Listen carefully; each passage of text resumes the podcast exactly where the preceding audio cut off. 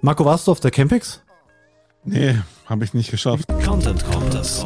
Content ist nicht alles, aber ohne Content ist alles nichts. Der Content Kompass Mit eurem Host Gidon Wagner und seinem heutigen Gast Marco Jank. Content Kompass.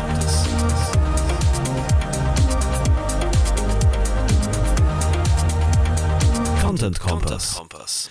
Ja, du, du priorisierst, du, du machst die wichtigsten Events, die, da gehst du hin, aber die kleineren da, die, die Ja, die, also vor allen Dingen, die ich selbst mache, da, die lasse ich Ja. aus. ich, hätte, ich hätte dich jetzt nämlich gefragt, weil du es ja veranstaltest, wie es war, aber wenn du selbst nicht dort warst, dann Nee, nee. Ich, ich lese auch nur die Recaps. äh, Und denke, also und guck aufs, auf, also aufs Konto und lese die Recaps. Das ist eigentlich mein einziger Job. ja, du, du schaust eigentlich schon, hast schon am Anfang der 23er geschaut, wie viele Tickets für die 24er sich verkauft haben, oder? Ja, schon. Ach, Ja. 25, alles. Also im Voraus ist ja jetzt schon ausgebucht. Bis 30 eigentlich. Ja. Ja, Weil die Welt so einfach geworden ist, ja. vor allem seitdem du, ja, und vor allem seitdem du KI als Thema drin hast, verkaufen sich die Tickets noch besser, oder? Davor war ja KI immer ist- nicht. Also KI macht alles einfacher. also für alle auch. Für, für alle 8 Milliarden macht es jetzt plötzlich ganz einfach. Eine Zeit lang machtet ihr mich sehr verdrossen, doch ich halt euch die Haare nicht mehr beim Kotzen. Tua culpa, es wird kein Ich nehme dich inzwischen vor allem über deine Events wahr. Früher hattest du ja, oder hast, du hast ja auch noch deine Agentur. Erzähl doch mal ganz kurz, wie man dich verorten kann. Also wir sind eigentlich mal eine SEO-Agentur gewesen, hatten aber immer schon einen hohen Eventanteil. Äh, Ich mache SEO-Arbeit seit 20 Jahren, deswegen ist es immer noch ein Herzblutding. Aber so im Kern bin ich eher so ein Content-Marketer, ein Unternehmer, ja, ein Kreativer vielleicht und auch jemand, der auf persönlichen Kontakt steht. Das heißt, unter Corona äh, hat sich hier in meinem Mindset eine Menge verändert. Ich habe einfach ähm, mir die Frage gestellt, wie kann so eine Agentur, die SEO macht, in Zukunft funktionieren? Und äh, da kam keine Antwort, die mich befriedigt hat. Und deswegen habe ich gesagt, nee, dieser Agenturansatz von Skalierung und Growth in einem Markt, wo es gar kein Personal dafür gibt, das Personal zumindest nicht ausgebildet wird, ähm, das ist für mich keine Perspektive. Ich habe mir nochmal genau die Margenmodelle von Agenturen angeguckt und fand es schlecht und fand auch den Ansatz als Geschäftsmodell Zeit gegen Geld zu verkaufen noch schlechter. Und deswegen haben wir uns ein bisschen umorientiert und machen jetzt noch SEO, ja, so ein bisschen für Kunden, die wir hier auch schon hatten, Ja. die, äh, die uns auch vertraut sind, aber machen mehr eigene Projekte, also probieren eigene Produkte zu bauen, um selbst eigentlich margenmäßig äh, an der Quelle zu sitzen und nicht ähm, irgendwie so ein Arbitrage-Modell anzufangen. Und wir Ach bauen E- Events halt. Und so. ähm, das Also geht nach, Okay. nach, nach Corona jetzt immer besser wieder, wird auch in der Zukunft hoffentlich so bleiben. Und das zeigt eben auch die Richtung, dass wir mit, mit deutlich weniger Personal jetzt eigentlich effizientere Dienstleistungen ähm, erbringen, aber in dem Bereich von Persönlichkeit und weniger in dem Bereich von SEO. Also wenn wir wachsen werden, dann eher im Bereich von äh, 3D-Design oder im Bereich von Film oder Events. Und das sind ja alles Berufe, die ausgebildet werden. Ist es auch schwer, trotzdem Personal zu kriegen. Aber jetzt probieren wir Personal zu kriegen in einem Bereich, wo nicht mehr ausgebildet wird. Das ist ja, Ja. völlig verrückt. Ich lass mir endlich mal den Namen sagen, Sumago. Aber der Ja, Name also steht, wir- jetzt, steht jetzt also- nicht mehr so im Vordergrund, weil, weil ihr nicht mehr so viel Kundengeschäft macht, sondern eher dann die SEO-Campings, die, die content Genau, also wir haben die Campings ja als Plattform äh, und wir haben auch noch Wilder als 360 Grad und ähm, Motion Design Plattform. Und in den drei Bereichen tummeln wir uns aktuell. Und ähm, ja, deswegen ist es schwierig. Auch so, ich überlege die ganze Zeit immer in einem Elevator-Pitch mit Elon Musk oder so, obwohl mit dem will ja keiner mehr im Fahrstuhl sitzen. Also mit dir vielleicht, weil du ja, ja, hast. ja, ja. Äh, wie würde ich dann diese, diesen Dreiklang von Angebot pitchen? ja. wo ich selbst noch nicht mal so richtig hundertprozentig weiß, wo ich hin will. Aber das natürlich, also eigentlich weiß ich, wo ich hin will, ja. aber drei Jahre Corona haben bei mir schon Spuren hinterlassen und Mhm. eine volle Sicherheit auf dem falschen Bein Hurra zu schreien, ist halt auch noch nicht da. Ähm, Aber das Unternehmertum, das ist das genau, was ich meine. Das Problem sitzt zwischen den Ohren hier. Da muss ich das entscheiden. Und das löst mir KI überhaupt nicht, in welche Richtung ich gehe und wo ich auch in Zukunft die sieben Menschen, die hier mit bei mir abhängig beschäftigt sind, auch ihre Familien versorgen können. Das ist mir nämlich wichtig. Also Werte sind mir deutlich wichtiger als nackte und tote. Skalierungsmodelle. Wort Campix, die war jetzt vor kurzem. Ähm, hast du einen Unterschied gemerkt auf den, also mal davon abgesehen, dass jeder über KI geredet hat? Auf der was? Auf der Campix? Mhm. Nö. Also, also ich muss sagen, wir haben ja mit Absicht die Campix so gestaltet, dass wir SEO und äh, Content zusammengebracht haben, so den Versuch gewagt haben. Und deswegen geht eigentlich die, die größere Treibkraft, muss ich sagen, eigentlich in die Kreativität. Äh, alles redet über KI, weil sie es einfach machen wollen. Das zeigt mir aber, dass die Magie der Kreativität noch viel mehr an Bedeutung kriegen wird, äh, ja. Bedeutung bekommen wird. Und deswegen glaube ich, dass das mit der KI, ja, es wird Einfluss haben, aber es ist für viele Bereiche eine totale Trugspur. Und es kommt mir ein bisschen so vor wie schnell und hektisch reich oder so Masterpläne, um zum schnellen Reichtum zu kommen. Es ist halt, äh, es ist nicht da, es verlockt aber wie Sau und es äh, hält aber nicht das, was es verspricht. Es wird kein Tropfen für euch fotzen, mehr vergossen, seid ihr mehr verflossen. Eine Zeit lang machtet ihr mich sehr verdrossen, doch ich helfe euch jetzt einfach nicht mehr beim Kochen. Du warst schon zweimal im Content Kompass. Wir haben einmal über Populismus gesprochen und dachte mir, da könnte ich einen Bogen spannen. Irgendwie ist Zum Populismus. Ja, weil ja. also es ist zwar kein Populismus, aber es ist ein extremer äh, Marketing-Hype und ich fand es interessant, dass du gesagt hast, dich nervt, dich nervt KI. Was nervt dich an KI denn besonders? Naja, ich glaube, ehrlicherweise habe ich die ganz normalen ähm, Schwingungen mitgemacht. Also ich war zu Anfang mega fasziniert, weil ich als SEO schon ziemlich gelangweilt war in den letzten Jahren von dem Thema. Ich glaube, da ist überhaupt nicht viel Neues passiert und ist eher auch weniger geworden. Der Bereich ist ja sowieso schwierig. Äh, Personalprobleme etc. pp. Kennst du alles selbst? Ja. Und ähm, aber als dieses Fass dann aufgemacht wurde, war ich äh, schon auch einer der Geblendeten, weil ich schon fasziniert äh, war von den Möglichkeiten. Aber so, ich sage mal, so sechs Wochen später habe ich mich geschüttelt und gedacht, Mensch, das gab es doch aber alles schon. Das ist ja jetzt nicht neu. Das Einzige, was neu ist, ist jetzt, dass es öffentlich verfügbar ist. Aber wenn ich tief in meine äh, nicht vorhandene Geldtasche gegriffen hätte, dann hätte ich ja so eine Texte schon längst produzieren können. Also so eine, es gibt große Sportportale, die machen das schon seit zehn Jahren, ähm, dass die auf Basis von Daten im Endeffekt Texte generieren und da ist jetzt nicht so richtig viel neu. Und ich glaube, dass es die Sache wieder zu einfach, zu einfach macht, die eigentlich ein bisschen komplizierter gedacht werden müsste, zumindest in bestimmten Content-Bereichen. Du meinst, und, ja. Du meinst mit den Sportportalen meinst du jetzt sowas wie, wir hatten ja auch mal den Felix Wunderwald in der Sendung, der dann mit AX Semantics da irgendwelche Ergebnisse ja. automatisiert. Ja, ich wollte jetzt absichtlich die Marken nicht nennen. Ja, okay. Aber, es gibt noch andere. Was, was gibt's? Aber, aber es gibt viel ja. davon. Ich, ja. ich, will die Marken gar nicht nennen, aber, also es, ist, aber es, ist nicht, es ist nicht neu. Ja, ja. Sondern ja. ist eigentlich ein alter Zopf, nur dass du vorher dafür eine ganze Menge Geld bezahlen musstest und das eben in dein Geschäftsmodell passen musste, damit sich das irgendwann wieder gegenrechnet. Und jetzt haben die, hat jeder ähm, Typ und jedes Mädel da draußen oder alles dazwischen und außerhalb die Möglichkeit, damit rumzuspielen. Ja. Und ähm, jeder hat die Möglichkeit, auch seine eigene Fantasie darauf zu setzen. Entweder seinen Job als gefährdet anzusehen, der nächste Millionär zu sein oder äh, auch gar nicht zu wissen, was er damit anfangen kann. Ja. Alle sind irgendwie beeinflusst und alle sind irgendwie in Aufruhr und ich glaube, das ist es nicht. Sondern am Ende des Tages hat sich überhaupt nicht viel verändert. Geil. Ich so geil, weil ich habe hier so ein paar Lieblingsschlagzeilen von mir äh, auf dem Bildschirm. Eine davon ist, also ich habe mich ein bisschen auf den Sascha Lobo eingeschossen, muss ich sagen. Okay. Wo bleibt ihr Aufruhr? War eine, war eine Schlagzeile von so einer Spielkolumne.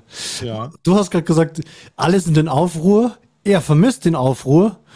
Und ich und, und alle fragen, wir oder wir beide fragen uns, muss der Aufruhr überhaupt sein? Also eigentlich man redet über so eine reine, über so ein reines Hirngespinst, wie du es auch gerade gesagt hast. Ne? Ja. Also ich glaube, 99,5 Prozent der Leute, die, die lesen in den Nachrichten, dass es sowas gibt, haben vielleicht da mal mit rumgespielt und sind auch fasziniert davon, machen dann den Computer aus und dann geht es eigentlich so weiter, wie es vorher war. Ich glaube sogar die allermeisten, also in meinem äh, Nicht-Arbeits- also gibt's ja auch noch, ich habe noch ein paar Freunde zum Beispiel und die meisten sagen mir. Wo sollen die denn herkommen? Mal ernsthaft. Von früher aus also. der Schule. die, die, die meisten sagen mir, ah ja, ich habe es noch gar nicht ausprobiert. Also auch Ja. wirklich Leute, die technisch total interessiert sind und sich Geräte zur Wetterüberwachung äh, gekauft haben und auf den Balkon gestellt. Also totale Nerds eigentlich, die haben haben gesagt, na, habe ich noch nicht ausprobiert, aber muss ich mal machen jetzt, ja. Check, Genau, dann werden die auch fasziniert sein, die werden Panik schieben oder irgendwas anderes schieben, aber trotzdem machen die ihr Leben so weiter, wie es vorher auch war. Und wir Ja. haben doch vorher auch Probleme ohne Ende gehabt. Also Unternehmertum oder äh, ein Produkt zu finden, was eine Marge erzeugt, äh, Content zu erzeugen, guten Content zu erzeugen, emotionale äh, Bindung zu erzeugen, ähm, Authentiziz Authentizität Ja, zu ja. erzeugen. Die ganzen Sachen, die, die sind doch, die, die waren schon damals nicht gelöst und die sollen jetzt plötzlich durch eine KI gelöst sein. Na, herzlichen Glückwunsch. Ja, du hast ja so, äh, du hast ja auch aufgezählt, irgendwie so, ähm, das, der erste Punkt war, äh, was es nicht löst, das Problem zwischen den Ohren. Das fand ich gut. Genau. Ja, und Ja. das ist auch, also man, man, man redet ja im Online-Marketing oder Marketing allgemein nicht so gerne von Problemen. Aber wer mal unternehmerisch tätig war, der weiß, dass Gibt's ein paar. dass das ganze Leben da nur aus Problemen bestell, besteht. Jetzt nicht Dinger, die existenziell mich beeinflussen. Aber ich will nur mal an die Zeit Corona erinnern. Äh, habe ich mir vorher Gedanken über Kurzarbeit gemacht? Nee. Da saß ich plötzlich und habe Bücher gewälzt über Kurzarbeit. Oder ähm, wie ich äh, Kostenstellen einrichte in Datev.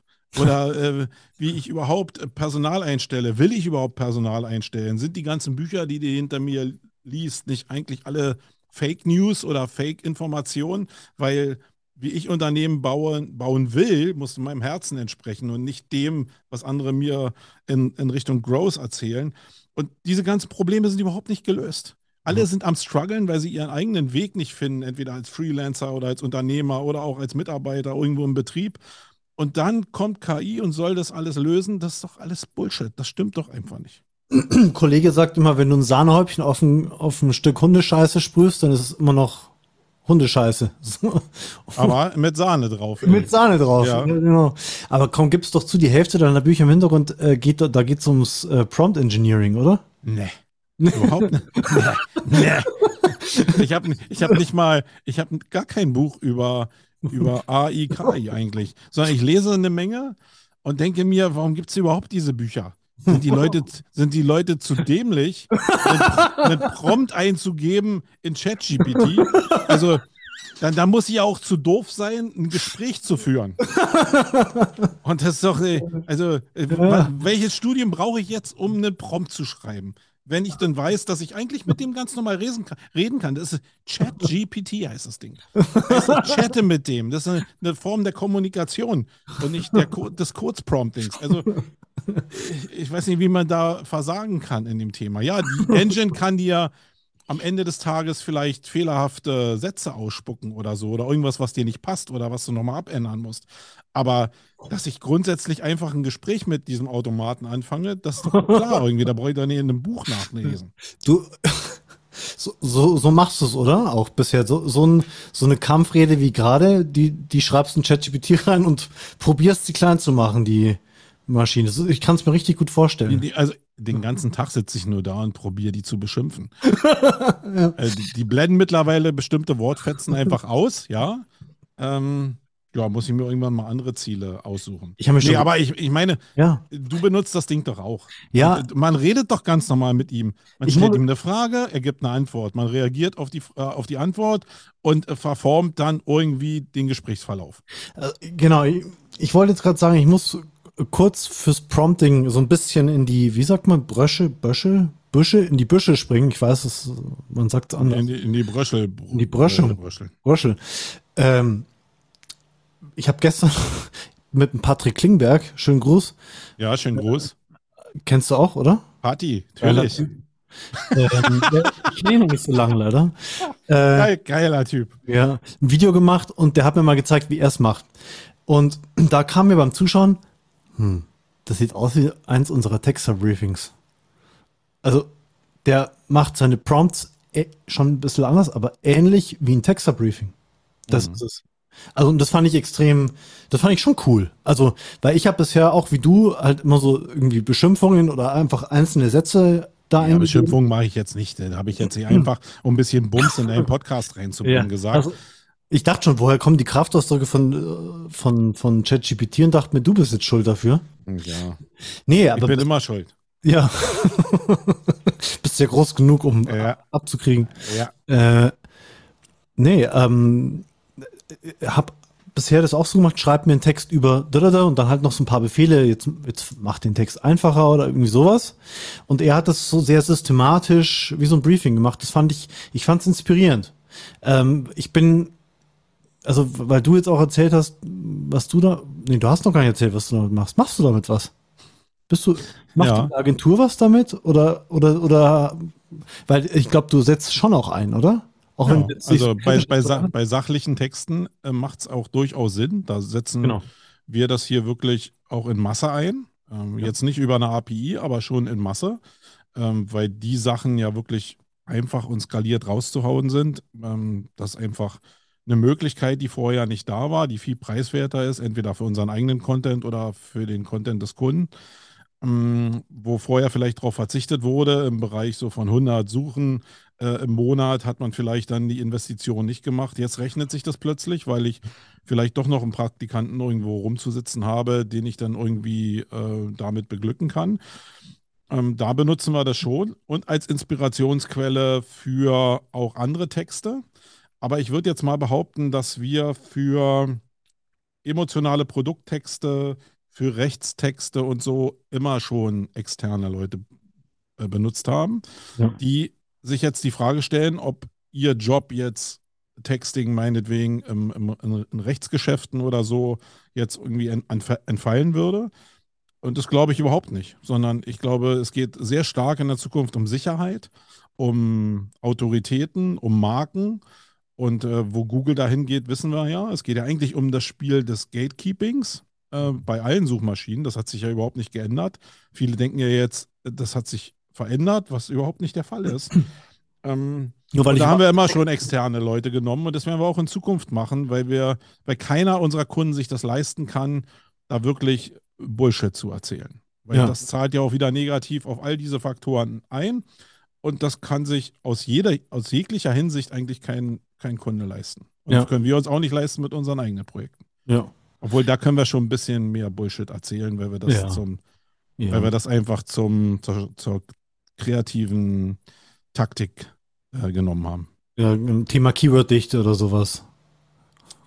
Ja, ja, äh, so mache ich nennt, man ja nicht mehr so. Ich meine, äh, in WDF, modernen IDF Kreisen sagt man WDF, IDF. Im, Im Kern ist es ja eigentlich noch relativ noch- ähnlich. Das ist noch Keyworddichte, ja, ja. ich weiß noch, ich saß mal in diesem Vortrag von Karl Kratz, glaube ich, wo der das irgendwie zum ersten Mal erzählt hat. Und da habe ich es noch nicht gecheckt, was das ist. Und jetzt inzwischen weiß ich, ah, es ist Keyworddichte. Also, ja, nur eben auf ja, mehreren Keywords äh, basierend. Genau. Aber, ja. und, ja, aber Keyword- sonst Keyword am Ende ist es identisch, aber ist auch völlig egal. Google reagiert darauf. Ja. Ähm, und ich mache immer das, worauf Google reagiert. Das mache ich seit 20 Jahren. Das, das, ist meine Definition von SEO in vielen Teilen. Du agierst und Google reagiert. So. Genau. Und ich werte aus und, und ich äh, mache wieder was und Google äh, gibt mir eine Antwort und ich gucke, was da passiert und das nennt sich am Ende Reverse Engineering. Wir haben ja 2019 äh, über deine 5000 Wort äh, holistischen Landingpages ein bisschen gescherzt. Oh ja. Du auch klargest klargestellt, dass du hast das nie gesagt. Dass Doch, das, nee, das habe ich hundertprozentig gesagt. Na, der Olaf hatte das so irgendwie, er hatte irgendwas dargestellt mit, äh, schreib 5000 Wörter auf eine Seite und du rankst. Äh, irgendwie so. Und du hast es aber ein bisschen differenzierter gesagt. Ja, das stimmt schon. Aber Ja. ich habe mal irgendwann auf einer Konferenz 5000 Wörter in den Mund genommen Ja. und seitdem werde ich ja immer wieder zitiert, dass 5000 Wörter der heiße Scheiß ist und dass man da drunter nichts mehr macht. Und das stimmt natürlich überhaupt gar nicht. Und das hat sich jetzt aber mit ChatGPT und KI überhaupt nicht geändert. Ja, du machst jetzt 50.000 Wörter, oder? Ich mache jetzt eine Million. Eine Million Wörter pro Seite, ja. Genau. Unter eine halbe Stunde scrollen geht gar nichts mehr. Nein, also es war doch vorher auch schon so, dass Ja. wenn du die Antwort in kurz geben konntest, dann war die kurze Antwort cool, wenn sie für den User okay ist. Wenn du aber Themen aus bestimmten Perspektiven abbilden kannst, beleuchten kannst, äh, Thema Kinderspielzeug meinetwegen aus der Perspektive der Eltern, der Geschwister, der Großeltern oder so, und da einfach Inhalte schaffen kannst, dann bist du sehr, sehr schnell bei 5000 Wörtern, wenn du dir ja. Mühe gibst und die Perspektiven wirklich abbildest. Und da geht es mehr darum, diesen Breakpoint zu finden, wann bestimmte Cluster da nicht mehr ranken, damit ich da eine neue Unterseite draus machen kann. Aber der Beginn ist immer eine, ich nenne das ja holistische Landingpage, die wirklich sehr, sehr umfangreich und perspektiven- und formatlastig ist, ähm, dass ich erstmal gucke und Google die anbiete, ob das denn passt. Auch abseits, also bei völlig ähm, transaktionalen Keywords würde ich es auch nicht machen, wenn die ganzen ersten zwei Seiten transaktional zu sind. Aber da, wo Mischkalkulationen oder Mischergebnisse da sind, würde ich es in jedem Fall probieren, um einfach in die Möglichkeit zu kommen, Reverse Engineering zu machen, weil sonst kann ich es ja nicht machen. Wenn ich nicht was austeste, dann werde ich auch nie was erfahren. Da muss ich mich auf das verlassen, was andere sagen. Und das, das war schon immer, das, das war noch nie mein Ding. Ich möchte ganz gerne selbst erfahren, wie, wie Sachen reagieren, wie die Welt funktioniert. Und dann kann ich ja noch Informationen andocken. Aber ich will immer einen, einen Vergleichsbereich haben, wo ich sagen kann, nee, nee, bei mir ist anders. Ähm, ja. Du kannst jetzt eigentlich mit Reverse Engineering meinst du ja auch einfach mal testen, ne? Also was funktioniert. Ja. Und ich meine, das kannst du jetzt viel leichter. Also ich kann, du hast ja ein bisschen gesagt, dass ihr auch Sachen jetzt umsetzt mit 100 Suchvolumen oder sowas, wo man halt früher keinen Text da dran gesetzt hätte. Äh, so habe ich es bei uns zum Beispiel auch gemacht. Also ich habe mal Anfang des Jahres, da war ich auch so ein bisschen geflasht und hatte Zeit, wow, und, da, und habe dann ähm, so 20 Glossarartikel für unsere Seite geschrieben. Mhm. Äh, muss aber dazu sagen, ja, ich habe es wirklich geschrieben, also mit ChatGPT geschrieben und dann überarbeitet.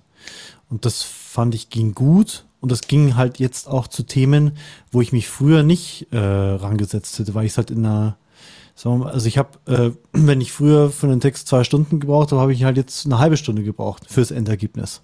Mhm. Also ich habe schon gemerkt, wow, ich bin effizient, aber okay, das geht halt auch wirklich nur bei solchen Definitionsthemen, weil äh, sobald du irgendwie eine menschliche Erfahrung reinbringen musst, ist das Ding ja ähm, völlig ratlos und nutzlos, habe ich genau. gemerkt. Genau. Ja, das ist die Schwelle vielleicht auch. Ja. Ähm, also auch bei Recht oder äh, was hatte ich mir hier noch notiert? Ja. Äh, bei ähm, klassischen Produkttexten auf, also wo meine Main-Produkte da sind, wo ich halt meine Marge mache, äh, da würde ich mir immer Mühe geben. Da würde ich nie jetzt irgendwie äh, ChatGPT bemühen, sondern da würde ich immer mein ganzes Herzblut reingeben, weil das ist der Core meines Unternehmens. Und ähm, da hat ChatGPT nichts zu suchen. Wenn ich dann irgendwelche Erklärungen noch mache in einem Glossar dafür, ja, dann kann ich es benutzen. Aber die ja. Dinger, die als erstes gesehen wären mit meinem Core-Produkt, mit meinem Margenprodukt, nee, da muss ich mir weiterhin Mühe geben. Äh, ja. Mühe geben. Für mich ist das Ding da eigentlich äh, wie, wie so ein Inspirationsdings. Ein Inspirationsdings ist es für Dingsbums. Also für mich ist mehr Bums, ja. Aber, ähm, aber ähnlich. Halt. Ja, ja, ich probiere auch immer, wenn ich was schreibe, zu sagen, okay, das texte ich jetzt erstmal selbst und dann lasse ich mir von mir aus ein paar Überschriftenvorschläge geben und dann sage ich, okay, damit kombiniere ich es oder so. Also ich, ich habe so ein bisschen äh, probiert, das Thema äh, in der Presse zu entschärfen. Ich habe ungefähr zwei Monate probiert, einen Gastartikel zu platzieren, ist mir noch nie passiert. Mhm. Also die Titel äh, zwischen Effizienz und Verblödung und wollte ich jetzt ein bisschen differenziert eine, eine Sicht aufmachen, so wie wir es jetzt hier heute auch machen. Ja. Ziemlich geil. Wollte aber keiner. Es war niemand interessiert dran, weil die Presse ist, glaube ich, halt echt nur daran interessiert, entweder Angst machen, so scheiße, wir verlieren unsere Jobs und, und dann tötet uns KI, äh, oder halt dieses ähm, was äh, Goldgräber Dings. Ja, Goldgräberstimmung. Das ist ja ein Teil unserer gesamtgesellschaftlichen Problemstellung, ja. Ja, ja, ja. Oder Sascha Lobo würde äh, sagen, Werbung mit dem Weltuntergang. Ja. Ja, weil da, also da wird halt auch so ein Bild von, von, von Bedrohung gezeichnet. Und wie wir es am Anfang gesagt, oder wie du es am Anfang gesagt hast, äh, davon ist ja noch nichts da. Also noch nichts angekommen. Naja, ein bisschen relativieren muss ich das. Also das ist jetzt natürlich die SEO-Brille gewesen. Ähm, und die meisten Leute bleiben in ihrem Alltag. Wo es aber in jedem Fall Einzug hält und wo man es ja extrem merkt, sind in zum Beispiel Microsoft Tools. Ja, also da sind so eine magischen Momente, wie dass ich im Online-Tool von Word eine Funktion hatte, die transkribieren kann. Habe ich überhaupt noch nie gewusst vorher. Ich weiß auch gar nicht, wie lange die drin ist, aber die ist so versteckt, da drin, dass ich Ja. schon denke, ja, die ist vielleicht noch nicht so lange drin und es ist auch egal, wie lange die da drin ist. Es, es wird Teil von dieser Tool-Welt. Also, und ich weiß nicht, wie es bei dir ist, aber wenn ich Ja. jetzt zum Beispiel Excel nehme, äh, ich habe vielleicht von, von den Formelmöglichkeiten nutze ich 0,01 Prozent, würde ich Ja. jetzt mal so fühlen. Benutzt Summe.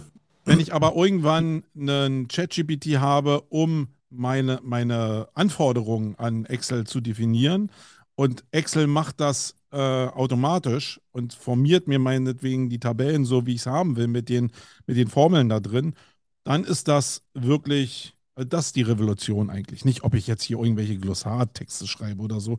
Das ist ja eigentlich jetzt so ein Fenster, was aufgeht, was auch schnell wieder sich dann schließen wird, wenn die Masse einfach da ist. Aber Ja. die echte Revolution liegt ja in der wirklichen Arbeitserleichterung oder in der Prozessoptimierung. Ja. Und das wird relativ schnell gehen, bilde ich mir ein, dass diese Sprachmodelle unterstützen, was ich eigentlich haben will, sodass das Tool mir das ausgeben kann. Ja, also äh, wir reden ja immer mit ChatGPT, es gibt ja auch noch äh, ähm, andere, äh, wie Neuroflash oder so. Äh, ich liebe das. Also das soll jetzt nicht so rüberkommen, dass ich das irgendwie mit spitzen Fingern anfasse, weil ich ja selbst ursprünglich oder auch Texter bin. Ich, ich würde, ich würde gerne eine Parallelkarriere als Texter wieder äh, beginnen jetzt, weil ich, weil es für mich ein Sparring-Partner ist. Also ich, ich, ich inspiriere mich damit oder ich lass mal Sachen machen, auf die ich überhaupt keinen Bock habe und überarbeite die dann nur.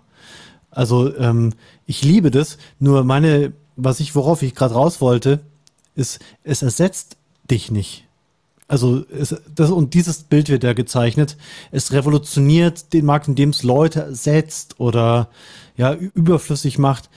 Also Marco wird ja nur, Marco wird ja nur äh, effektiver, wie du es gerade gesagt hast. Du kannst jetzt mehr Formeln in Excel benutzen. Naja, aber ich kann zum Beispiel, wenn jetzt ein Standard-Tool mir irgendwas transkribieren kann in einer bestimmten Qualität, sicherlich nicht jetzt bei mir als Berliner, ich habe da ein bisschen Schwierigkeiten, weil da Versteht dich nicht. Berlinerisch, glaube ich, wie Ja. Klingonisch da nicht eingesetzt ist. Ja.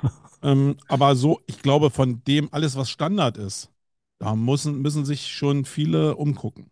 Weil ich glaube, die 0815-Texter, die es früher so gegeben hat, die, ähm, da wird eine Menge abschmelzen. Andererseits wird auf der Seite der Werbetexter, Mhm. ähm, da wird ein Boom entstehen. Aber auch da ist ja so, dass jeder, nicht jeder Werbetexter, der in, äh, auf irgendeinem Social Media, auf irgendeiner Social Media Plattform sagt, dass er der schärfste Rettich auf dem, auf dem Feld ist, ähm, dass der auch wirklich was leisten kann. Also ich habe in meinem Leben schon so viele Werbetexte ausprobiert und was da für ein Bullshit rausgekommen ist, da waren ein paar Leute mit bei, die diese, die es drauf hatten. Ja, ich weiß Aber, aber die sind wirklich rar. Und die musst du auch weiterhin ausfiltern, weil die, das musst du auch wieder reverse engineeren und austesten. Und nicht, weil, weil du denkst, du musst jetzt Google überlisten, sondern du musst erstmal dem, dem Anspruch des Kunden irgendwie gerecht werden oder dem, was der denn aussagen will. Und gerade so eine Themen wie ein bisschen Humor oder eine Prise Sarkasmus oder so, irgendwie was Besonderes zu machen, äh, geht ja, also ist wichtig in der Zukunft und geht völlig vorbei an der Standarddiskussion über, soll ich jetzt Füllwörter benutzen oder nicht?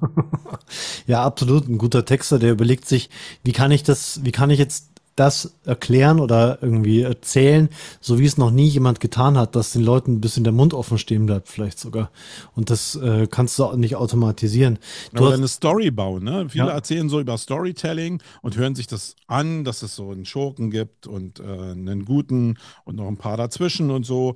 Und in der Theorie ist das auch alles cool. Aber wenn du jetzt meinetwegen eine Seite oder eine Broschüre nimmst und sollst jetzt diese Geschichte rund um das Produkt bauen oder kreativ mit einem Produkt oder einem Angebot umgehen, dann kommt fast gar nichts. ja, dir ähm, die Heldenreise nicht, also die zu kennen, bringt dir noch nichts. Ja. aber die ist aber wichtig, wenn du es schaffst, diese Genau. Heldenreise irgendwie hinzubekommen, dann ist die wirkmächtig, richtig Ja. wirkmächtig. Ja, ja. Und ich glaube, da wird die Reise hingehen, zumindest meine zumindest, weil ich glaube, dass der. Unterschied spürbar wird, wenn du auf eine Seite kommst und jeder und jemand hat so diesen Effekt von, ha, cool, oder Mhm. ist anders und bleibt da so ein bisschen catchy drin, auch wenn es nur fünf Minuten sind oder so. Also die, die, die SEOs reden ja dann immer über Verweildauer und so als technischen Fakt. Ja. Aber wenn man sich einfach mal anguckt, wie Leute dann fasziniert sind von der Seite, weil irgendwie Inhalte da sind, die wirklich abholen und die begeistern, das ist schon eine ganz andere emotionale Ebene. Und das auszulösen, ist schon cool. Also ich glaube, wenn meine Kameras in, in den Zimmern hätten, äh, wo, die, wo die Leute äh, die Internetseiten konsumieren, ähm, dann könnte man ja Gesichtszüge irgendwie sehen. Oftmals, wenn Ja. man es schafft, ein Lächeln zu erzeugen Ja. durch irgendwas, Ja, dann hat man mehr geschafft, als Ja. ich meine, die Aha-Momente für mich als SEO sind immer gewesen, wenn ich Kunden angerufen habe, wo wir seit drei Jahren auf einem harten Keyword optimieren und wir es geschafft haben, von Seite 2 oder Seite 3 auf die erste Seite vielleicht auf Position 5 zu kommen. Du rufst den an und sagst, es ist soweit. Chaka. Und man freut sich selbst irgendwie einen Cola-Keks und der sagt, ja, hm. und was bringt's mir jetzt? Ähm, Ja. Wo ist der Traffic? Äh, wo ist der Merger? Wo, wo ist das Metaverse? Wo ist mein Umsatz? Wo ist mein Gewinn? Ja. Ähm, und da ist null Emotion drin, muss man mal ehrlicherweise sagen. Ja. Und ich glaube, die Momente, wo du Emotionen auslöst als Reaktion für irgendwas, das ist äh, Ja. bleiben. Da reagiert das Gehirn nämlich auch völlig anders. wo du, wo du schaffst, diesem Kunden, den du da angerufen hast, mit seinem Platz 5, sein Produkt endlich mal so zu erklären, dass es jeder versteht und dass es jeder geil findet. Da wird er nämlich selbst sich wahrscheinlich mehr freuen als über seinen Platz 5, obwohl Dame mehr Kohle bringt. Naja, weiß. setzt ja jetzt voraus, dass der auch wirklich diesen Weg der Emotionalisierung gegangen ist. Ja. Die Wahrheit ist aber, muss man auch ehrlicherweise sagen, die Welt des Internets bewegt sich in Grid-Rastern und in äh, fertigen Templates.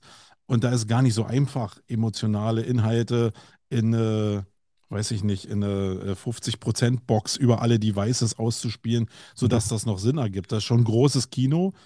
Äh, Und das können die wenigsten. Und wir tun uns da auch schwer. Ich kenne nur Leute um mich rum, die alle sagen, dass es so einfach ist. Aber äh, ich, ich sehe diese, diese, also ich sehe die Ergebnisse von diesem, von dieser Einfachheit nicht. Kennst du die kürzeste Geschichte der Welt? Vom, äh, Ist schon fertig, oder? Das war sie. Ja, genau. Ernest Hemingway war, war das. Der, der hat äh, die kürzeste Geschichte der Welt geschrieben. For sale, baby shoes never worn. For sale, baby shoes never worn. Die kurz, kürzeste Geschichte der Welt. Also, du, du- also, okay. Ja, also ich finde sie geil, weil du denkst, im, im, im, im, äh, im Empfänger, was entsteht denn? Ja, warum, warum, warum hat der die, warum haben die die, die, die Schuhe nie getragen? Ist das Kind gestorben? Also da, da geht ja so eine Fantasie los einfach. Also ich finde, weil du gesagt hast, es ist schwer im Internet, du musst nur die Geschichte, die richtige Geschichte erzählen, dann ist das Format ja fast schon äh, scheißegal, in welchem Format du das bringst, wenn es eine gute Story ist. Aber äh, alleine der Satz, du musst ja nur. Da ja, ja, genau, genau. du musst nur, es ist die musst du, genau, das ist halt sau schwer. Ja, ja. Und das ist auch Ja. die magische Formel, glaube ich. Die muss man irgendwie hinkriegen. Und wenn man es schafft, ist es ja mega cool. Aber wer schafft denn das schon? Und wer traut sich denn auch, über die Wohlfühl-Mainstream-Zone hinauszugehen? Ja. Ist ja auch, ist ja auch so erziehungsmäßig, gesellschaftsmäßig ähm, gar nicht so einfach. Wenn man einfach so Normen sprengt. Dann lieber ein Erklärvideo produzieren lassen. Ja, so, äh, ich meine, alle, die sich sicher. irgendwie mit Content Marketing beschäftigen, die hassen Erklärbär-Videos. Dabei sind sie hocheffizient, weil sie Ja, einfach Sachen sehr, sehr einfach erklären können. Und das Ja. ist manchmal genau die Brücke, die fehlt hin zu dem Produkt. Das, Mhm. Deswegen das auch so eine ja ich habe dumme 2019 als, Debatte. Ja, ich habe ich hab ja in unserer Sendung äh, 2019 schon gesagt, für mich bist du eher ein Werber als ein Content-Marketer. Du kommst für mich immer eher wie ein Werber, weil du diese, die, eben die Story und so weiter, weil, weil du es so parat hast. Ich glaube, da geht's auch hin, weil KI, äh, Glossartexte und Informationen aneinander rein wird bald nichts Besonderes mehr sein. Und dann kommen die Werbetexter, ich glaube, deswegen sagst du auch, Werbetexter wird es einen Boom geben. Oder Ja. korrigier mich, wenn ich Für, für, für gute Werbetexter. Weil sozusagen die, wie jetzt ein teures Möbel oder ein handgefertigtes Möbel, da geben die Leute 5000 Euro aus, äh, weil es was, also sitze ich nicht dran, ich habe es selbst gebaut, äh, weil es was Besonderes ist. Und deswegen wird man handgefertigte Kommunikation was Besonderes sein. Meinst du das?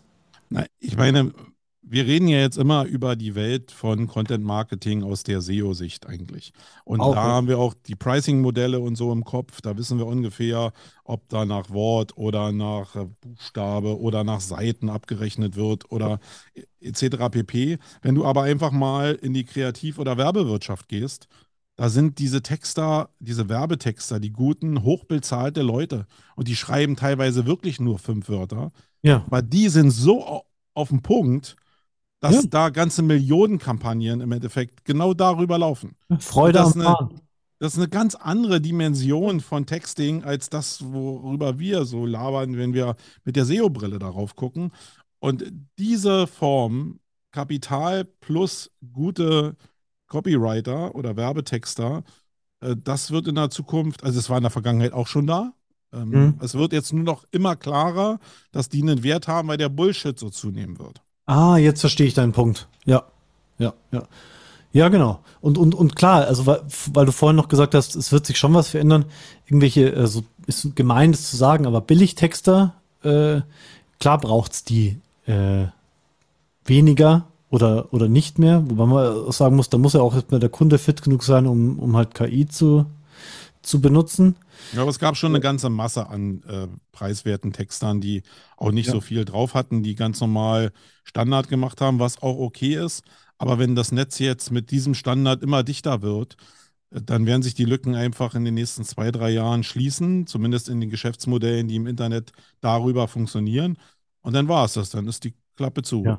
Aber ich glaube generell diese Art von Texten, also die jeder schreiben kann, der sich bei einem Portal, äh, bei so einer Textbörse anmeldet oder der halt jetzt ChatGPT benutzen kann, die, die werden bald niemanden mehr, also die werden nicht mehr von Interesse sein glaube ich. Ich glaube eher so wird's laufen. dass die, klar, die Texter fallen dann weg, aber der Anwendungsfall wird, glaube ich, auch wegfallen. Irgendwelche allgemeinen SEO-Fülltexte. Wer hat gestern, der Patrick hat's gute Nachttexte genannt. Gute Nacht, gute Nachttexte. Okay. Irgendwelchen Kategorien oder so. Also, ich Aber am Ende ist es so, wie Karl auch mal gesagt hat, ähm, alles ist beim ersten Mal für jeden neu.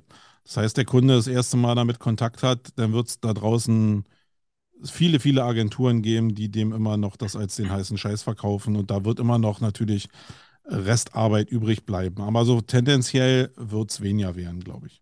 Wo wir jetzt dabei sind, was, was, als heiß, was als heißen Scheiß zu verkaufen. Also ich glaube eher, dass jetzt so ein Schaden entsteht oder entstehen wird durch diese Denke. Jetzt brauche ich ja irgendwie Kreative immer weniger, weil ähm, KI gibt's ja. Merkst du das bei dir in der Agentur, dass Kunden irgendwie vorsichtiger werden, äh, damit äh, jetzt sozusagen Content outzusourcen oder zu beauftragen? Bei uns war es immer schon eine Mischform, dass äh, in-house ähm, Personengruppen oder Abteilungen probiert haben, extern ähm, nochmal Reize oder Ideen, Inspirationen zu bekommen und ein bisschen, ja, vielleicht auch Hilfe in der Produktion von bestimmten Formaten. Also wir jetzt mal Podcasts zum Beispiel, da machen wir eine ganze Menge Workshops, um einfach die Leute auch in-house ranzuführen für interne Podcasts, um denen erstmal zu vermitteln, was, was Podcast überhaupt bedeutet, wo da die Stärken drin liegen. Ähm, auch beim, beim Thema Video ist es äh, ein, ziemliches Hype-Thema immer noch. Und gar nicht mal so, um die Außenwirkung zu erzeugen, sondern um interne Kommunikation zu unterstützen in Zeiten, wo die meisten Leute halt remote arbeiten. Mhm. Das, ist ja, das ist ja eine Riesenwelt, die dazugekommen ist. Ähm, viele senden nur nach draußen, aber ich glaube, die Kommunikation nach innen ist äh, wirklich, wirklich wichtig geworden. Und mhm. da entsprechende Formate anzubieten für seine eigenen Leute, äh, dass da ist die Nachfrage wirklich stark gestiegen und das ist auch eine Perspektive, die ich eine Zeit lang gar nicht so hatte. Die musste ich auch erstmal schnallen, dass das eigentlich vielleicht sogar am Ende der größere und der effizientere Markt ist.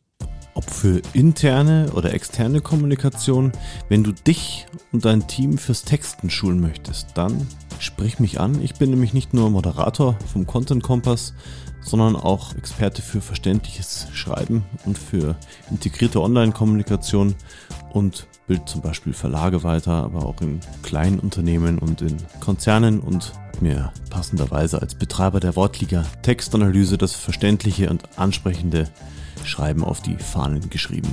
Mehr zu meiner Beratung und zu meinen Seminaren findest du auf wortliga.de slash Beratung.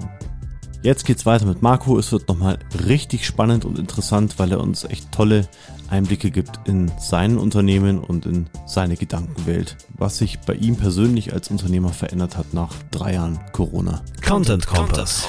Okay, also interessant. Äh, das Agenturgeschäft, also das war wirklich in der, in der Corona-Zeit, dass du gesagt hast, oder jetzt nach der Corona-Zeit, dass du gesagt hast, okay, ähm, ist, ist nicht mehr, habe ich keinen Bock mehr drauf. Oder habe ich nicht nee, mehr. eigentlich wusste ich schon vorher. Also Ja. man, man spürt ja eigentlich, ob irgendwas dem, was du willst, entspricht oder nicht entspricht. Und ähm, es ist halt so, dass in der Suchmaschinenoptimierung sehr viele im Disk-Profil würde man blaue Menschen sagen, also Leute, die sehr auf Daten gucken, die sehr rational Sachen runterbrechen, die sehr ähm, ja irgendwie ja gerne programmieren oder mit Daten umgehen. Und das bin ich überhaupt gar nicht, sondern ich bin totaler kreativer. Ich weiß zwar, was diese Daten bewirken und ich gebe mir auch Mühe, alles gut zu strukturieren, aber im Kern bin ich ein Kreativer. Und ich habe mich lange von Leuten beeinflussen lassen, die gesagt haben, hey, du musst hier so divers sein in der Agentur, du musst auch andere Leute da nicht mitspielen lassen, aber äh, um eine größere Breite zu haben, äh, anbieten. Und das, äh, das stimmt halt überhaupt gar nicht. In erster Linie müssen die Leute, die hier arbeiten, zu mir passen. Ich will Ja. morgens den Schlüssel umdrehen und in einen Raum gucken, wo Leute sind, äh, wo ich glücklich bin. Das ist Geil. für mich Unternehmertum, was cool ist. Und daraus ergibt sich alles andere. Also wenn dann Leute sind, wo wir ein kreativer Hort sind hier von, von, von wilden Hirngespinsten, die aber nachher Sachen ausprägen, die ja merkwürdig sind. Also wirklich, also ich liebe dieses Wort merkwürdig. Ach so. Ja, ja. Okay. Ähm, Jetzt ja, also okay. Ja. Ja, ja, ja. Ähm, ja, ja. Äh, dann ist das mein unternehmerisches Ziel. Und das hat sich total verändert. Ähm, und deswegen, also, aber das Thema SEO-Agentur, ja oder nein, das, äh, würde in den Rahmen springen. Das ist wirklich schon noch sehr, sehr groß. Aber ich glaube, also ich bin, ich habe 1998 angefangen, selbstständig zu sein und habe mit, mit losen Tinten zum Nachfüllen von Druckerpatronen gearbeitet. Wirklich ein Bereich wie Drogen verkaufen. Die Margen waren unglaublich. Raus aus der Ich- Polizei, rein Ich war aber noch nebenberuflich tätig und war auch unternehmerisch noch gar nicht äh, in der Lage zu verstehen, was das für eine Lebenschance gewesen ist. Äh, ungefähr so wie die Chance, die ich habe äh, verstreichen lassen, ein Testzentrum aufzumachen.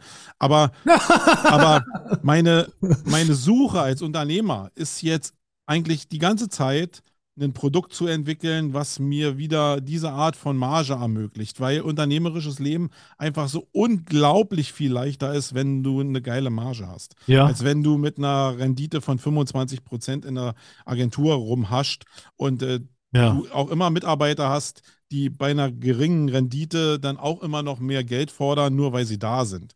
Mhm. Und nicht, weil plötzlich der Markt sich verändert hat und du wertbasiert verkaufst, sondern du verkaufst Zeit gegen Geld. Und äh, viel cooler ist doch, wenn du einen Wert verkaufen kannst, Ja, wo ja. das entkoppelt ist. Und auf der Suche bin ich.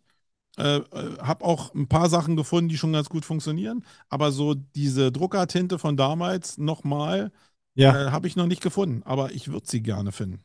Ja, ja.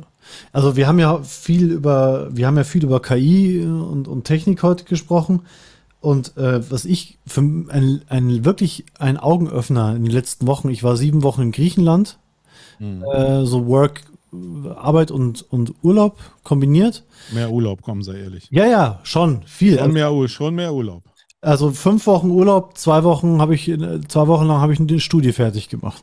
Äh, war schon heftig, aber dann die fünf Wochen Urlaub habe ich dann wirklich gebraucht und habe gemerkt, ähm, dass es zum Beispiel, dass es gut ist, dass wir die Software haben, weil Technik, also Technik hat, das wird jetzt ein bisschen philosophisch, aber ähm, ich höre, habe Erich Fromm viel gehört, hab, von dem habe ich früher so Bücher gelesen, das ist ein Psy Philosoph und Psychologe gewesen und der hat das so gesagt, wir leben in einer Religion der Technik.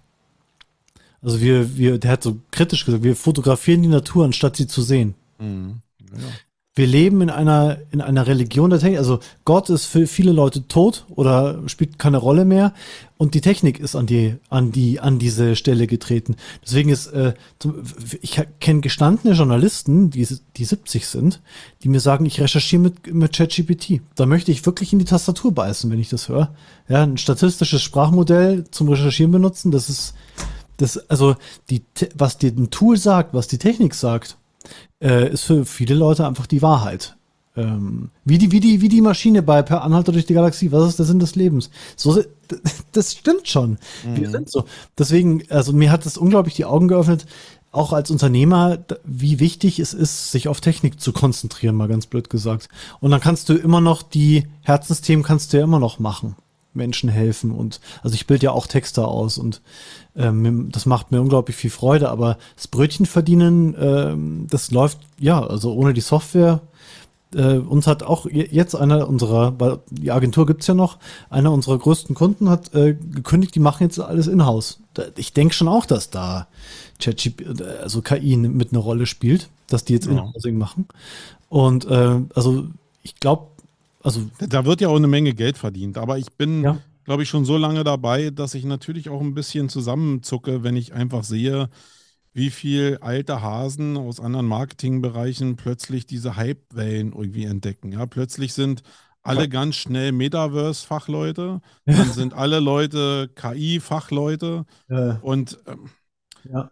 ich, also es ist doch eine, eine Schwäche eigentlich, dass das Geschäftsmodell anscheinend nicht so tragfähig ist, dass man auf diese Sachen nicht irgendwie verzichten könnte. Wirkt für mich immer so. Natürlich macht Sinn, macht zusätzlichen Umsatz Sinn, aber ich glaube schon, dass die Themen allgemein so langweilig und gesättigt sind, dass es vielleicht notwendig ist, um eine 100-Mann-Agentur äh, am Leben zu halten, dass man immer wieder auf diese Themen aufspringt. Aber wenn man es halt verfolgt, dann ist es schon skurril, dass die einen zwischen Krypto, zwischen Metaverse und jetzt KI so einfach so immer hin und her springen und immer die Welle reiten. Äh, das ist okay, aber mir ja. fällt es persönlich, weil ich viele davon ja auch kenne, einfach ein bisschen, ich fühlt sich irgendwie komisch an. Und, aber es ist nur mein Problem. Es ist ja, ja. ein Problem von den Leuten. Du suchst und du suchst ein handfestes Produkt, wo du sagst, da kann ich mein ganzes Wissen auch als Marketer äh, reinstecken, um das erfolgreich zu machen. Und das, das, ist ja, genau, erstmal suche ich das. Ja. Und ich bin so, also wo ich wirklich ernüchtert geworden bin oder rausgekommen bin, ist, dass das ja genau der, der Moment ist, wo sich Spreu von Weizen trennt. Wenn du plötzlich dein eigenes Produkt hast und musst Marketing dafür machen mit deiner eigenen Kohle, mhm. dann merkst du erstmal, wie schwer das ist. Als ich damals Polizist war und ich habe tausende Verkehrsunfälle aufgenommen, aber wenn du selbst einen Unfall hast, ja. weißt du, plötzlich bist du erstmal trotzdem genauso unsicher wie jeder andere Typ, der einen Unfall hat da draußen äh, auch. Ja. Es, es, gibt mir viel zu wenig Leute da draußen, die eigentlich die, die wissen theoretisch, wie es geht. Die machen es auch bei Kunden, weil es ja eigentlich relativ leicht ist und ja keiner ja irgendwie ja so richtig nachfragt. Aber wenn, wenn du jetzt 20.000 Euro Werbebudget hast und hast dein Produkt und hast die 20.000 Euro oder 200.000 Euro bei der Bank finanziert und stehst dafür selbst in der Haftung, dann ist plötzlich das Leben nicht mehr so einfach. Dann gibst du die Kohle nicht einfach so aus, sondern nee. dann stellst du ja plötzlich die Frage, okay, wo gebe ich es denn jetzt hin? Genau. Wo sind denn jetzt meine Erfahrungswerte, die wirklich genau. mir die größtmögliche Sicherheit geben, dass ich meine Kohle wieder reinhole genau. oder jetzt wirklich Druck auf den Kessel bekomme? Ja. Und, und da, im Zweifelsfall gibst du dann nämlich nicht aus die Kohle. Genau. Und das ist mhm. nämlich eine ganz andere Perspektive als das, was ich so erlebe. Ja. die Leute hauen Millionen von Budgets irgendwie raus, ja. aber äh, nichts davon ist so spürbar, als wenn es so das eigene Ding wäre, sondern ja. eigentlich der Anruf vom Kunden, das ist das Einzige, wo man sagt, oh, ist das jetzt ein positiver Call oder ein negativer? Aber so, dass sich dass sich Marketing nach was anfühlt, wirklich, weil da was für dich dranhängt, äh, das haben die wenigsten erlebt. Und deswegen ist diese, glaube ich, diese, also dieser, diese Gier danach, das verbinden zu wollen mit einem eigenen Produkt, bei mir sehr, sehr ausgeprägt, weil es viel, viel ehrlicher wirkt für mich, äh, ja. auch in der Erfahrungswelt. Da merkst du dann nämlich auch, was du im, Vor im Vorgespräch gesagt hast, Marco dieses äh, äh, Prinzip Chaos. Wir haben kurz über die Customer Journey gesprochen und dass ja. du 2019 gesagt hast, der Kunde ist da draußen immer so wie so ein, so ein Stück Seife. Das haben immer wieder durch die Finger, er ist da, mal da. Also, und du hast, du hast gesagt, das Chaos-Prinzip, ja. Also ganz viel ist auch Zufall. Ja. Äh, und das merken wir bei uns zum Beispiel bei der Software, ja. Äh, äh, Milliarden Unternehmen als Kunden gewonnen. Geil. Und wie holen wir uns, und wie kriegen wir jetzt noch eins? Und dann vergehen zwei Jahre und du denkst dir, ja, wo, wo bleibt's denn? Wir haben doch jetzt schon so viel gemacht dafür in dieser Branche. Wir haben doch jetzt noch eine Studie veröffentlicht. Ja, hm. Und dann kommen aus ganz anderen Branchen kommen dann irgendwelche äh, Sachen. Also da merkst du auch, wenn du ein eigenes Produkt hast, wie wenig du über Marketing steuern kannst, wie viel Zufall dabei ist. Ja, du kannst nur diese ganzen Pole, diese Magnete da draußen irgendwie platzieren und umso mehr da draußen da sind, umso besser. Aber wann jetzt dein Kunde daran vorbeigeht und jetzt diesen Magnetismus spürt, äh, das ja. ist äh, das, das wirklich ja. chaotisch. Also ja. wir haben ja hier auch, also ich habe Kontakte gehabt, die ich irgendwann mal auf Veranstaltungen geknüpft habe, die acht Jahre später konvertiert sind. Ja, kann ja. mir doch keiner sagen, dass du acht Jahre eine Customer Journey produzierst. Sondern du hast diesen einen Touchpoint da damals pro produziert und der hat sich dann irgendwann auch über eine Story, die du ja. vielleicht in Social Media weitergelebt hast, hat der sich irgendwie konvertiert ab einem bestimmten Punkt. Aber lässt der sich jetzt in der Linie darstellen? Nee. Also, nee, weil es gibt keinen zweiten von dir. Es gibt keinen zweiten. Nee, es gibt auch gar keinen. Und das äh, habe ich auch deutlich gemerkt, als ich dieser mehr gefolgt bin von, du, du, du musst mehr am Unternehmen arbeiten irgendwann als im Unternehmen. Das habe ich ja gemacht, weil in den Büchern hier stand. Und dann habe ich losgelassen und habe andere irgendwie da wirbeln lassen und habe gemerkt, okay, nee, jetzt sind meine Liedketten und äh, da ich war der Leadmotor eigentlich in ja. der Agentur, sind abgerissen über ja. zwei Jahre meinetwegen. Und das ist deutlich spürbar gewesen, dass da plötzlich ein Loch war. Weil du an irgendwelchen scheiß Prozessen gearbeitet hast. Ja, genau. Und das ist halt Bullshit. Du musst ja. im und also bis zu einer gewissen Größe oder wenn du Leute hast, die dich wirklich kompensieren, musst du im und am Unternehmen arbeiten. Auch so hart wie es ist, aber ja. das geht gar nicht anders. Ja, ja, das ist cool, dass du es mal so auf den Punkt bringst, weil es gibt äh, ja nur einen Marco und der, es wird gibt nur einen Marco auf der Welt. Und dieser Kunde, der vor acht, der nach acht Jahren kam, von dem gibt es auch nur einen. Also das heißt, die, dieser eine Marco und dieser eine Kunde, die treffen sich und daraus dann ein System zu bauen, Customer Journey, wie man es auch immer nennen will, ist sozusagen, ist für mich nur eine Abstraktion. Klar gibt es so mehr Kunden, die kommen, aber jeder ist einzigartig. Du müsstest für jeden Kunden eine eigene Customer, aus meiner Sicht, eine eigene Customer Journey entwerfen, was dem passiert ist und dann, aber das verfehlt ja dann das Ziel, was sowas will. Sowas will ja äh, Reproduzierbarkeit schaffen. Und die Reproduzierbarkeit ist eben nur, dass du mit deinem Charakter, also aus meiner Sicht, äh, mit deinem Charakter, mit deiner Persönlichkeit da draußen bist, Geschichten erzählst, Content produzierst und dein Profil sozusagen der Welt aufdrückst. Genau. Und wenn ich jetzt irgendwie Höhle der Löwen irgendwie so einen, weiß ich nicht, so einen neuen Abfluss kreiert habe und das löst jetzt ein Problem von Millionen von Menschen da draußen, ja, dann ist mein Job, diese Millionen von Menschen in einer chaotischen Form irgendwie zu erreichen, damit die wissen, dass ich ihr Problem lösen kann. Ja, genau. Ähm, aber das kannst du gar nicht mit den Dienstleistungen machen, die wir anbieten oder wie es die Coaches da draußen anbieten, sondern dieses Abflussreinigungsding. Deswegen liebe ich Höhle der Löwen so, weil die da mit Ideen reinkommen, die manchmal so einfach sind, wo ich denke, ey, bin ich zu blöd, selbst darauf zu kommen. Ja. Äh, und ja. der Moment ist für mich viel wirkmächtiger, als jetzt zu sagen, okay, kann ich jetzt als Coach nochmal fünf Leute einstellen, die dann mir immer noch eine Marge von, von 25 Prozent verursachen. Oder ich nutze die alle aus, weil die alle äh, unter Mindestlohn verdienen oder gerade mal Mindestlohn verdienen, habe aber selbst ein Wertesystem, wo ich 5000 Euro für einen Kurs nehme. Dann mag das gehen. Aber äh, das geht auch nur, wenn du den entsprechenden Charakter hast. Ja, genau ich wollte ich wollte vorhin noch sagen zu dem Thema äh, Chaos. Klar kannst du, wenn du jetzt unsere Textanalyse mit Grammarly vergleichst, machen manche, wo es keinen Sinn macht, äh, kann, kannst du natürlich sagen, wenn, wenn du wie Grammarly eine Million pro Tag für YouTube-Werbung ausgibst, dann kennen dich irgendwann eine Menge Leute. Dann da forcierst du natürlich, du forcierst schon eine Bekanntheit und dann von mir aus auch Abschlüsse und so weiter. Aber da geht es ja auch. Ich meine, wenn du ein ja. skaliertes, also äh, Software-Tools sind ja ein äh, Musterbeispiel für Skalierung. Ja. Du hast eine Tool-Plattform, du musst nur für die Skalierung im technischen Sinne sorgen und dann musst du nur Leute auf deine Plattform kriegen. Und umso mehr, umso größer das Problem ist, was gelöst wird, umso besser bumst das Ding. Und ja, ja, schon, aber das ist wirklich nur bei, bei sowas, wo du skaliert, also wir haben ja auch eine Software und wir hätten auch gern mehr, ähm, ja, wir haben eine große Versicherung als Kunden, wir haben uns überlegt, können da noch mehr werden, äh, nur die kannst du nicht herzaubern, auch mit, mit, mit, klar, wenn du eine Million Euro Werbebudget hättest, dann könntest du sagen, okay, wir machen jetzt auf allen Veranstaltungen, wo die unterwegs sind, machen wir, ähm, machen wir Werbung. Ja, du kannst es schon herzaubern, dann muss aber ja. dein Produkt so ein FOMO auslösen, dass die Leute auch in der Sogwirkung kommen. Das ja, können aber, aber es sind die wenigsten Produkte, die das. Das hast du jetzt aus deinen Büchern. Das hast du jetzt aus deinen Büchern. Weil die Sogwirkung gibt's. Nur, Das ist so Fake News hier. Pass auf, was du sagst. Freundchen. Also die, ich, ich, ja, also die Sogwirkung, ich sag's dir, die Sogwirkung gibt's und sagen jeden Tag Leute, wir lieben eure Software. Aber dass die richtigen Leute im richtigen Moment die Software lieben und sagen, ich, ich gebe euch jetzt 500.000 Euro, äh, weil ich das bei meinen, in meiner Organisation einführe, das kannst du dann wieder nicht steuern. Nö, genau. So, außer mit viel, viel Also wie Geld. mit einem Supertanker verkaufen, ja. Also Ja. wenn du einmal so einen Kunden hast, der dir 500.000 gibt, ist das schon cool. Deswegen, Ja. jetzt weiß ich auch, wie du nach Griechenland so lange gekommen bist. ich Jetzt schließt sich der Kreis so langsam. Ich habe mir nur Zahlen ausgedacht, ne? ja, ja. Also das ist wie im Storytelling. Der böse Junge, der nette Nee. Junge. Ja, ich, ich schwimme eigentlich. Ich, ich sitze gar nicht auf dem Stuhl, ich schwimme hier äh, in, in Goldmünzen. Nee, ähm,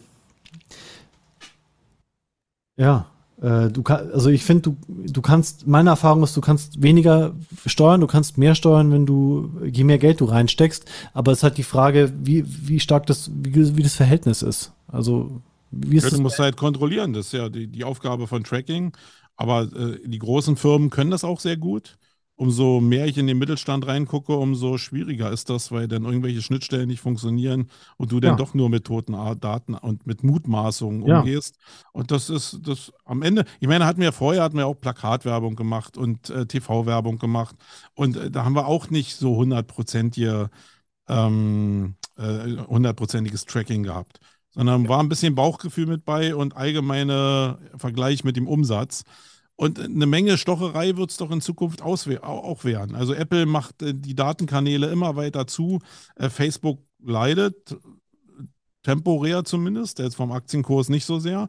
Aber ähm, klar, wenn du nicht so richtig targeten kannst, wird es immer schwieriger am Werbemarkt. Er ist sowieso ziemlich gesättigt. Ähm, das heißt, Ja. wa- wa- was willst du da noch großartig machen? Es, also es wird insgesamt ja deutlich schwieriger werden. Ja, ja, genau. Also das, darauf wollte ich raus. Du brauchst immer mehr Geld, um wirklich Sachen planbar und steuerbar äh, zu, zu vergrößern. Ja. Wenn du, wenn du, wenn du Kapitalist bist, also im Sinne von, wenn du wirklich Kapital hast, um es einzusetzen, oder wenn du dir Investoren reingeholt hast, ja, äh, wenn wir unser, wenn wir Investoren hätten und die würden sagen so, wir geben jetzt mal die nächsten zwei Jahre drei Millionen Euro äh, irgendwie für die und die und die und die Maßnahmen aus, um eure Tour bekannt zu machen, dann hast du ganz andere Probleme. Dann, also dann hast du weniger, dann hast du weniger Probleme. Also, aber wenn du, wenn du noch denkst, du kannst durch schlaues Marketing kannst du Wunder wirken, das wird halt immer, das ist immer naiver, glaube ich. Also, Naja, also die Sur-Leute sagen das so. Ja, ja. die denn alle? Ja, nee, ich, niemand lügt. Ich möchte niemandem was unterstellen. Naja, ist schon schwierig. Die Leute suchen immer nach der schnellen, einfachen Lösung, weil sie mit der Komplexität nicht umgehen können. Ja. Äh, und das ist, glaube ich, so ein, so ein Menschending. Und da bin ich, äh, nehme ich mich nicht aus. ja, Also ich äh, neige ja auch dazu, obwohl ich viele Sachen verstehen will, dann Sachen wieder in Schubladen zu stecken, äh, zu stecken, weil ich sonst nicht Herr der Situation werden kann. Also ich bin da, ja, ich bin da ein bisschen esoterischer geworden, noch, noch. Also äh, ich, ich glaube, du ziehst die Ereignisse an und, und äh, du, du ziehst das mehr an, als du glaubst, auch als Unternehmer. Und ähm, denke, vielleicht äh, so dieses Immaterielle, was, was denke ich, Glaubenssätze und so weiter, das spielt eine viel größere Rolle, als man denkt. Vielleicht äh, spielt es eine, eine genauso große Rolle, wie die richtigen Sachen im Content Marketing zu machen. Da passt ja gut, dass wir nächstes Jahr eine Purpose-Konferenz machen. ähm, Echt? Oder ein Festival machen, weil ich glaube, die? dass Purpose. Ach, Purpose. Ach, geil. Wirklich für Unternehmer oder oder? Ja, genau, mit dem Fokus Unternehmer. Aber es sind ja natürlich sehr viele Perspektiven da drin. Ist ja wieder ein, wie das berühmte Stück Kernseife, ja, was du nass Ja. zwischen deinen Händen hast. Ist schwer zu greifen, aber ich glaube, das wird das tragende Thema äh, in der Zukunft werden. Gerade in einem Markt, wo immer weniger Arbeit. Das haust du jetzt am Ende raus. Ja, ne, hab gedacht mal, es ist so Ja. wie so eine, wie eine Konfettikanone. Ja, ja. Da, ich habe dich unterbrochen. Gerade in der Welt, wo immer weniger Arbeitsplätze da sind, meinst du? Oder, oder? Ja, genau, Fragen ja, wenn der Arbeitnehmer, äh, der Arbeitnehmermarkt Nachfragemarkt wird, dann können sich natürlich die paar, die noch da sind, aussuchen, für wen die arbeiten. Ja. Und da wird dieses Purpose-Thema schon ein Riesenhebel werden und vielleicht ist es auch die einzige Chance, dass sich unsere Gesellschaft so in eine, in, in eine positive Richtung dreht.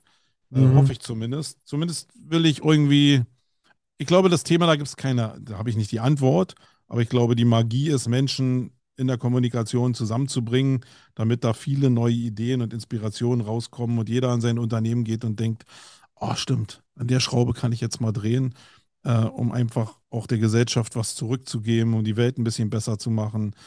Ähm, ja. Finde ich cool.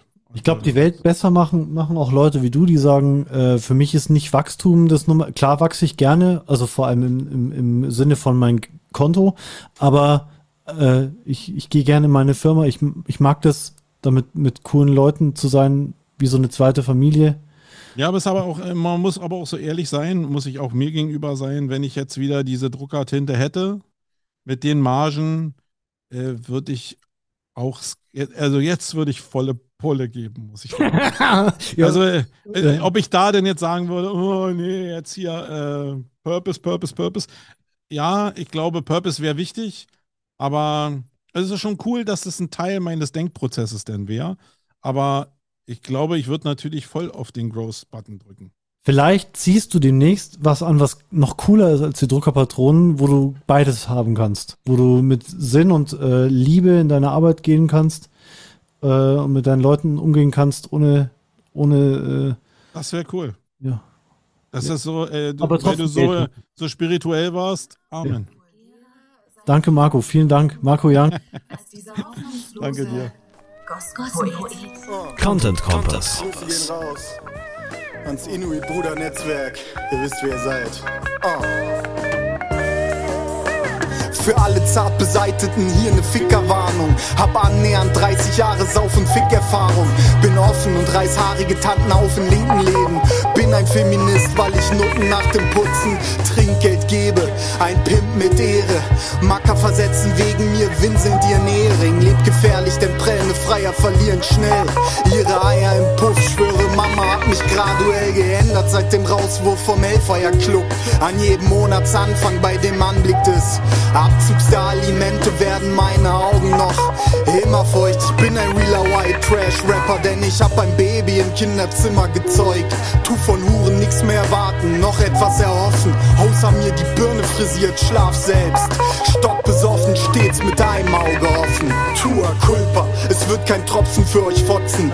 Meer vergossen, seit dem Meer verflossen. Ne Zeit lang machtet ihr mich sehr verdrossen. Doch ich halt euch die Haare nicht mehr beim Kotzen. Tua culpa, es wird kein Tropfen für euch fotzen. Meer vergossen, seit dem Meer verflossen. Ne Zeit lang machtet ihr mich sehr verdrossen. Doch ich helfe euch jetzt einfach nicht mehr beim Kochen. Hör auf zu flennen, Hure.